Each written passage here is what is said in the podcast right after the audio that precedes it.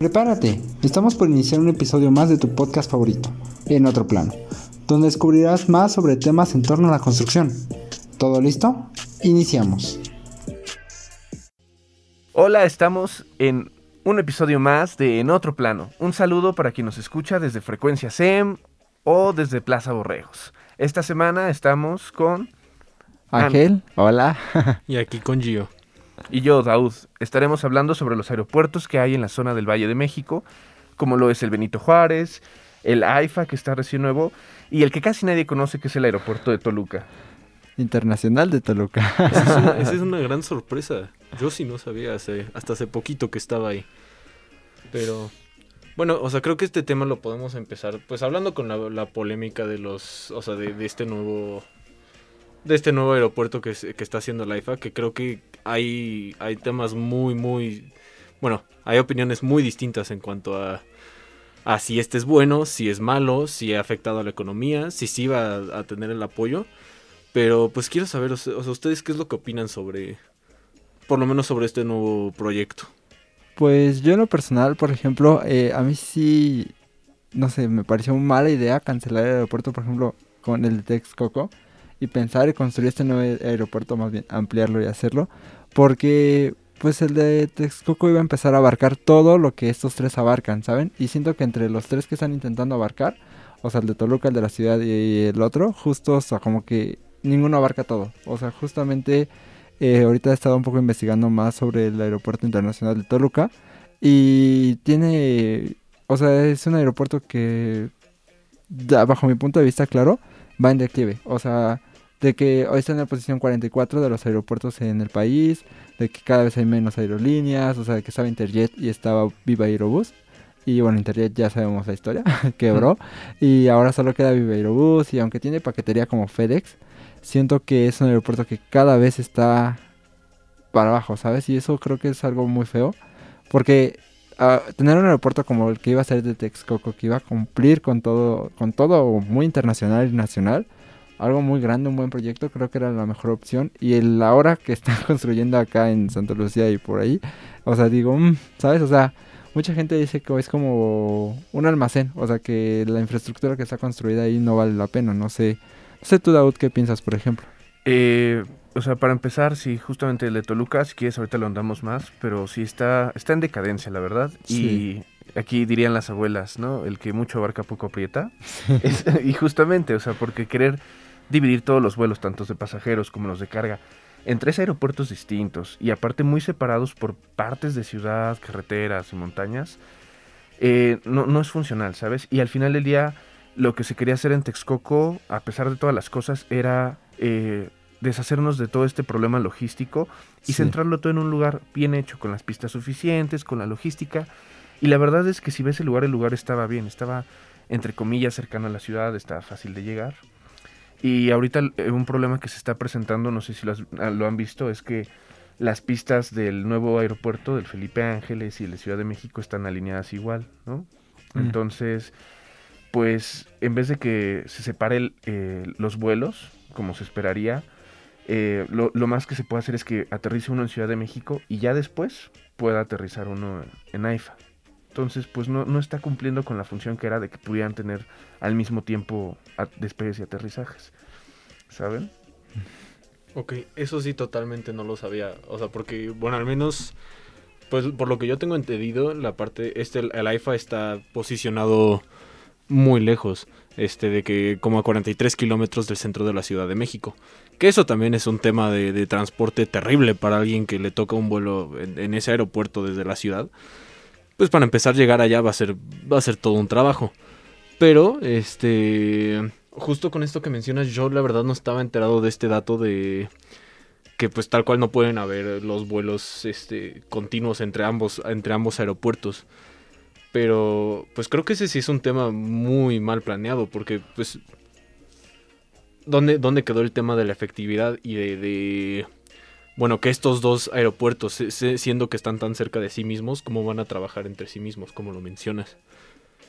Sí, sí, sí, justo lo que mencionan. O sea, eso es un gran caos porque lo que mencionabas, ¿no? O sea, como querer abarcar todo entre estos tres hace que en primera estos tres tengan el mismo espacio aéreo, ¿no?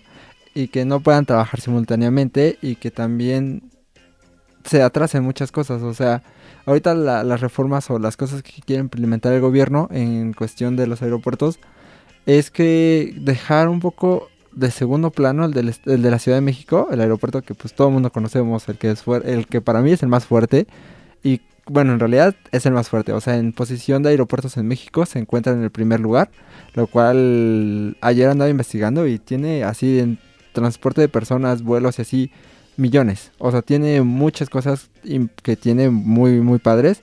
En comparación, por ejemplo, el de Toluca, que tiene así 76 vuelos. bueno, 76 mil vuelos al año. Eh, considerando del año pasado.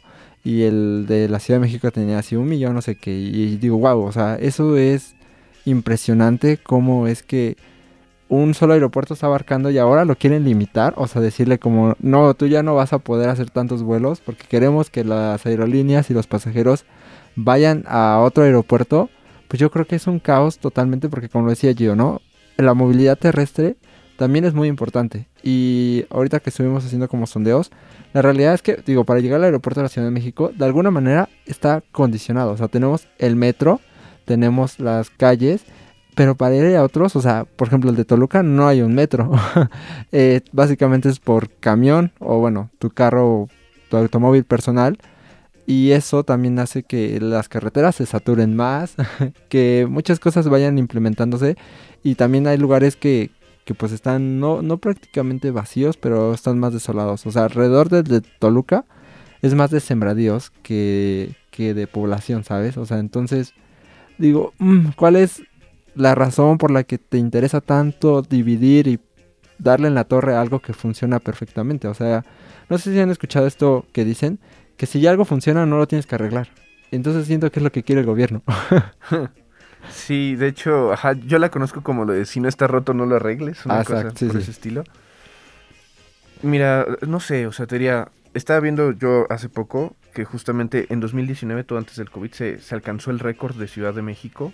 Wow. Que fueron 50 millones de pasajeros en un año. Yo, yo les digo, a ver, México de población tenemos como 125 millones, ¿no? Una cosa así, me quedé. Imaginen, solo Ciudad de México está moviendo 50 millones de personas. Obviamente mucho extranjero, ¿no? Pero 50 millones de personas. La cosa es, los problemas de saturación tendrán, el aeropuerto, en, este año el aeropuerto de Ciudad de México va a cumplir 70 eh, años de historia, desde que existe. Ah. Pero el problema de saturación lo lleva viviendo casi 35 años de su historia. O sea, ¿saben? Entonces, el, problema está y, era, y era necesaria una solución eh, más completa que era, que era Texcoco. Es una, una solución real y lo único que se ha estado haciendo es parchando, ir arreglando, crear que la Terminal 2 y, y los proyectos, ¿no? Ahorita del AIFA. Sí. Entonces, si hay un problema y si era una solución más general y más amplia de lo que se tenía que aplicar.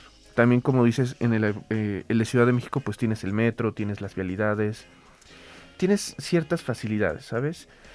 Y la cosa es, como dices, el de Toluca no solo los alrededores son sembradíos, sino yo, yo no yo no veo en serio a un extranjero llegando al aeropuerto internacional de Toluca, ¿sabes?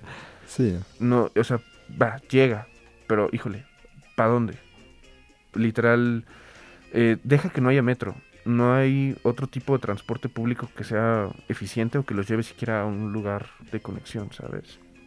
Sí, Toluca tampoco es una parte que sea lo más turístico que tiene el México por ofrecer. Totalmente. Pero igual justo como, como con, con, igual tomando el tema este del tomando el tema del aeropuerto cancelado eh, como pues como dices creo que este sí iba, iba a solucionar un pues o sea los problemas que estaba cargando de, de sobresaturación del del aeropuerto de, de la Ciudad de México y aparte con todo esto de que ya llevaba cerca de un 30% realizado del, pues del proyecto, de las cimbras, de la, de la estructura. Y, y a todo esto, ya una vez que el presidente decidió cancelarlo, pues se gastaron cerca de 9 mil millones de pesos. Bueno, el, el, presidente me acuerdo que dijo exactamente que eran menos, que era 5 mil millones. Pero pero pues no sabemos bien a, quién creerle, pero o sea, de verdad creemos que sí ha valido la pena como pues esta parte de cancelar los, o sea, cancelar ese proyecto que ya llevaba una cantidad gigante de dinero invertido en ella para pues para crear este otro proyecto. ¿Qué digo? Siento que, que, que sí podría tener potencial, pero ahorita como, como con estos datos que me, con- co- eh, que me comentas, de, de- de que no se puede hacer como... O sea, se tienen que planear los vuelos entre estas dos cosas para que, para que puedan volar y no puedan eh, aterrizar y despegar a la vez. Pues eso sí no me suena a una parte muy planeada, que, que creo que con el de Texcoco hubiera sido una solución más grande. Sí. Ahorita que mencio- mencionaste dos cosas muy importantes. La primera es que para empezar la cancelación del aeropuerto de Texcoco nos vino a traer una deuda. Porque muchos inversionistas extranjeros y privados habían invertido. Y el gobierno les dijo, yo te voy a regresar tu dinero. Y el inversionista le dijo, no, a mí me regresas lo que yo hubiera ganado si ese aeropuerto se hubiera hecho. Entonces, Uy. ahora, además de, no sé, un millón, les debemos más intereses. Y eso es algo que nosotros y el gobierno, obviamente México, va a tener que pagar. Y es un gran problema, un gran problema. Ahorita justo Daud me decía, así como, recuerda la parte que nos comentaban, o sea, de que el aeropuerto de Texcoco había una parte que hacerlo no era sustentable, era lo peor del mundo porque tenías que quitar básicamente todo un cerro para poder hacer pues la base del aeropuerto, ¿no? Y ya lo habían hecho, ya habían hecho esa parte, o sea, esa, ese impacto ambiental ya estaba. Y que lo cancelara fue así de, bueno, o sea, pues ya, o sea, no sé, tiramos el cerro, matamos a tantos animales, digo, no sé si se mataron, pero sí tiraron, o sea, hicieron este impacto y después fue así de, bueno, pero pues ya, ¿no? O sea, ya no quiero el aeropuerto y solo por temas políticos, ¿no?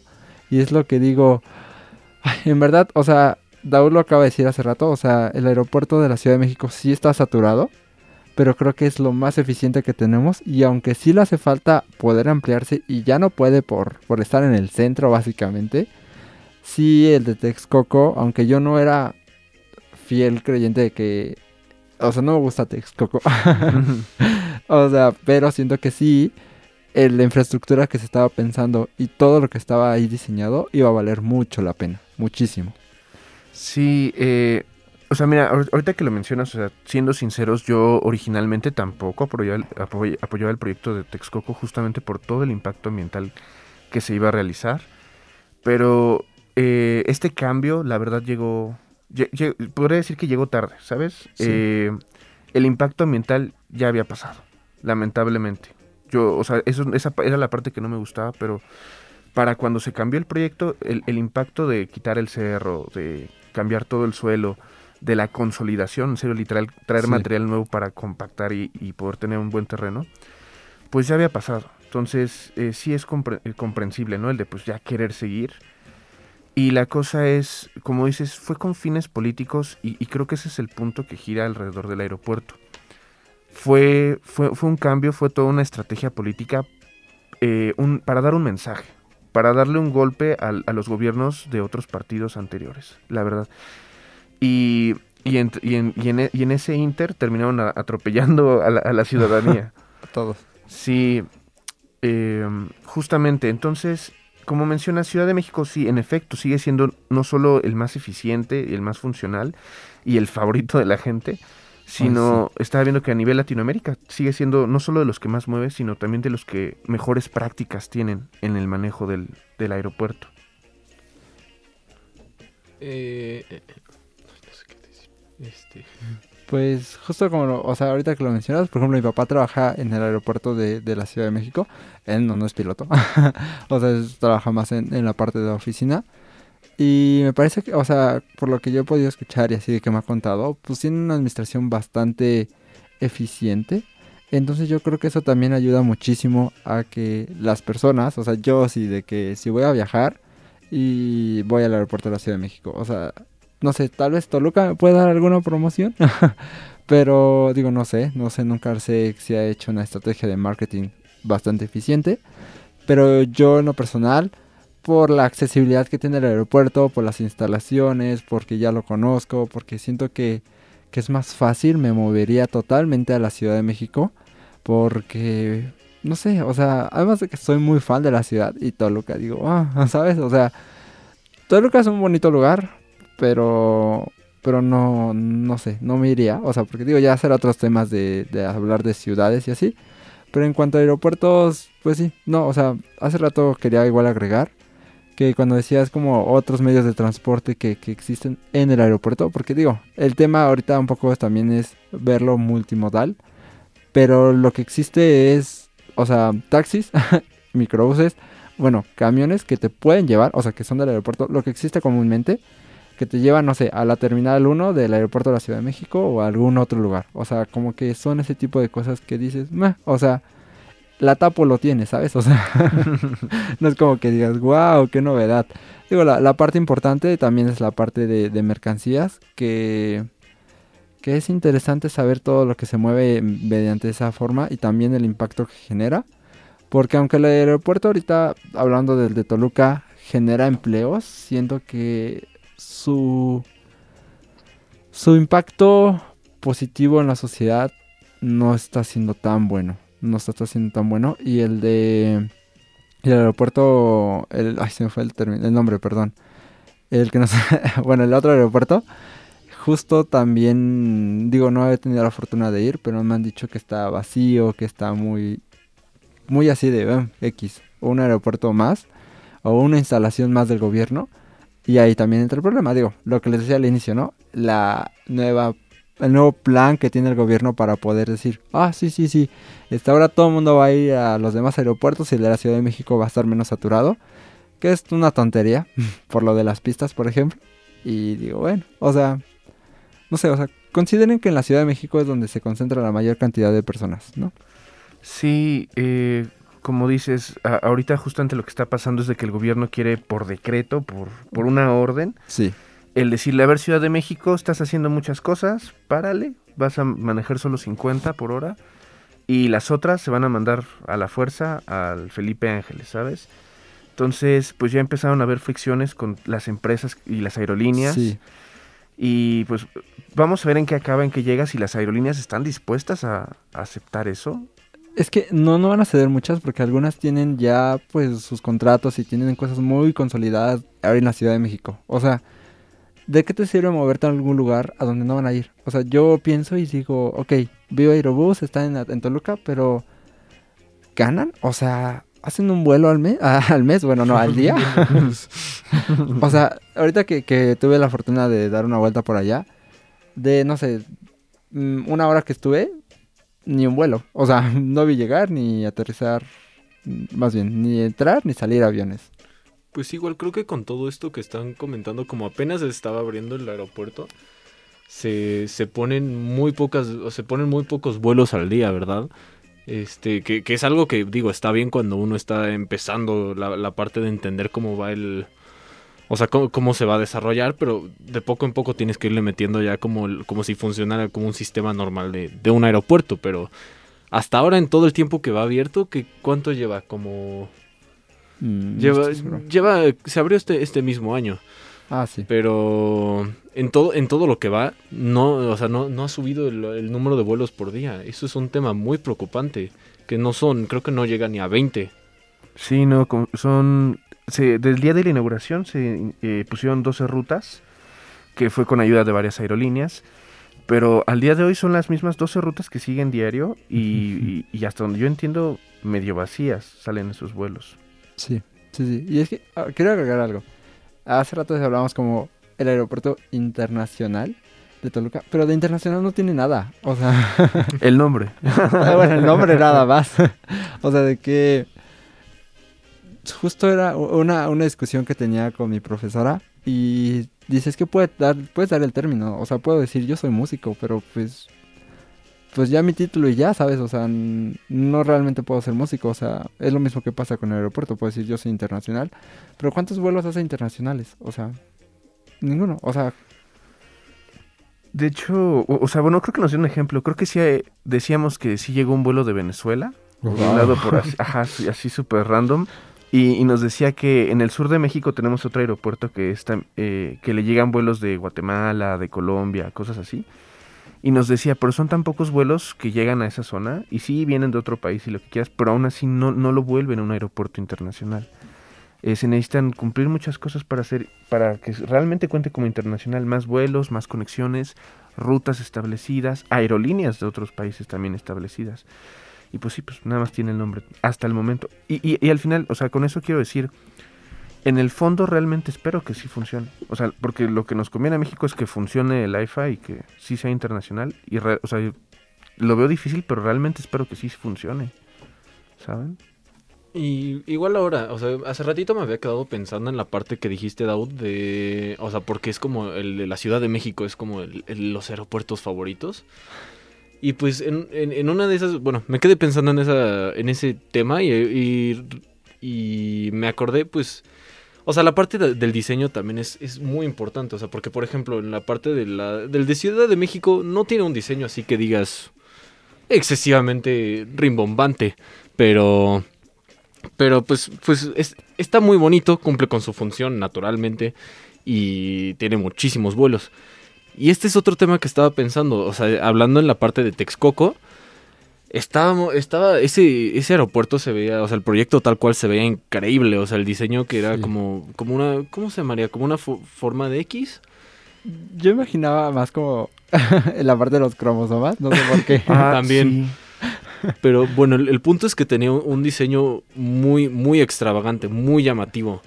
Que eso, o sea, al menos con el proyecto de ahora del IFA, creo que lo contrasta mucho. Y digo, o sea, es que se, ve muy, muy sencillo. O sea, todavía no sabemos qué tan funcional es, pero en, tema de, de, estética está muy sencillo. Y es entendible porque, o sea, es la parte de que el proyecto se realizó por las Fuerzas Armadas que y aparte fue en menos de tres años que, que, este proyecto se realizó, pues, o, sea, se, me hace algo muy, muy extraño de, que sea un diseño tan sencillo.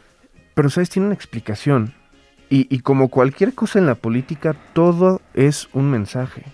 El aeropuerto de Texcoco, ese diseño, o sea, ese mensaje era para afuera, era un mensaje para decirle al mundo, México es un país moderno, con tecnología. Ese era el mensaje que se buscaba dar al exterior. En cambio, el nuevo aeropuerto es así a propósito, porque el ejército si hubiera querido hubiera podido eh, haber hecho algo más estético. Sí.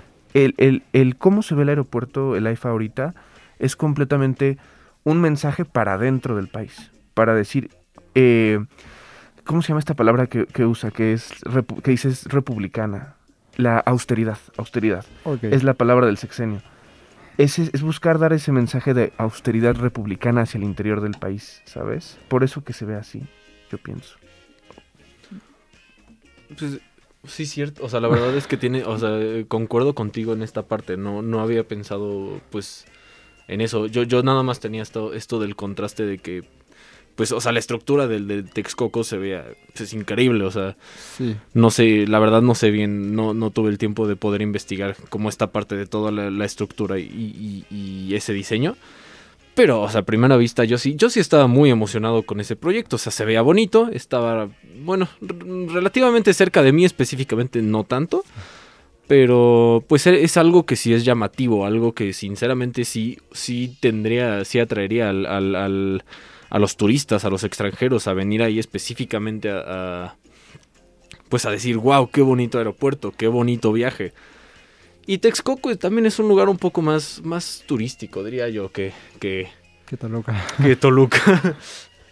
Eh, yo rapidísimo me estoy acordando, es que no me acuerdo el nombre del arquitecto que hizo, diseñó junto con Texcoco, pero algo que sí me acordé y que sí, ah, me gustaba mucho cómo se veía, pero había un punto ahí. Le criticaban que ese mismo arquitecto había hecho un edificio, no me acuerdo si el nuevo Scotland Yard o el Ayuntamiento de Londres, uno de esos dos, pero decían que costaba no me acuerdo cuántos miles de libras eh, limpiarlo, limpiar la fachada, limpiar el cristal.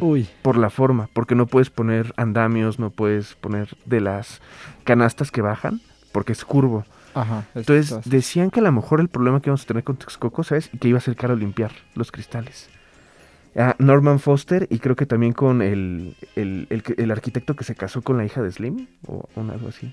Se me olvida, es Romero, apellido Romero, muy famoso, muy buen arquitecto. El que hizo el Sumaya. Ah, ok, ya. Y, o sea, pues cada proyecto tiene lo suyo. O sea, también ninguno es. tampoco, te voy a decir, tampoco Texcoco era, era, perfecto. Y el caso ahorita con Santa Lucía, por ejemplo, un acierto que vi es de que la ingeniería eh, militar tuvo algo bueno. Ahorita eh, la terminal del AIFA va a ser el edificio más grande de Latinoamérica eh, que tiene aisladores sísmicos, que está completamente aislado. no me acuerdo el número exacto, pero la terminal entera se va a mover, en caso de un sismo se va a mover como uno y separado de, del piso. Entonces, creo que todo proyecto tiene pros y contras. Me gustaría que hubiera más pros en el AIFA. Sería bueno. Totalmente. Sí, sí, es que, o sea, hay cosas que sí se pueden rescatar definitivamente. Sin embargo, yo creo que aún hay que ponerse muy de acuerdo con los temas de política.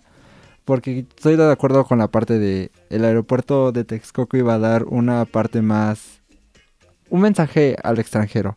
Estamos listos, ¿no? O sea, es como el puerto de Veracruz. El puerto de Veracruz es una cosa magnífica. Y creo que el aeropuerto de Texcoco iba a ser eso.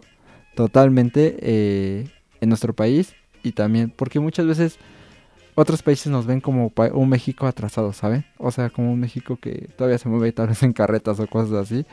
Y creo que empezar a modernizar estas, estos lugares es lo que va a dar un una buena imagen y un cambio de mentalidad hacia nuestro país y también dentro de nuestro país. Igual, no vamos a dejar de, lado que, el, proyecto, el proyecto actual de, de, de, la IFA tiene mucho potencial. O sea, tenemos que permitirle que, que, que empiece a funcionar ya de una forma correcta.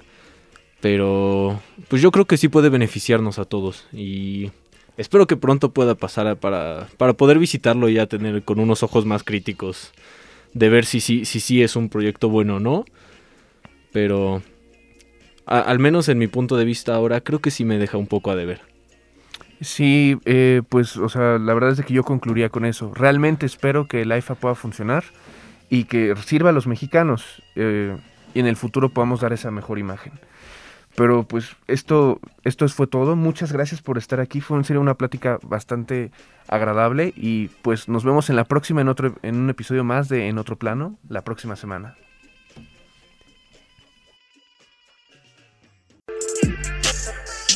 Esto fue En Otro Plano. Escúchalo en exclusiva por Frecuencia SEM y plataformas digitales. No te pierdas nuestros próximos episodios y recuerda que puedes seguirnos en nuestras redes sociales. Nos encuentras en Facebook e Instagram como arroba en otro plano guion.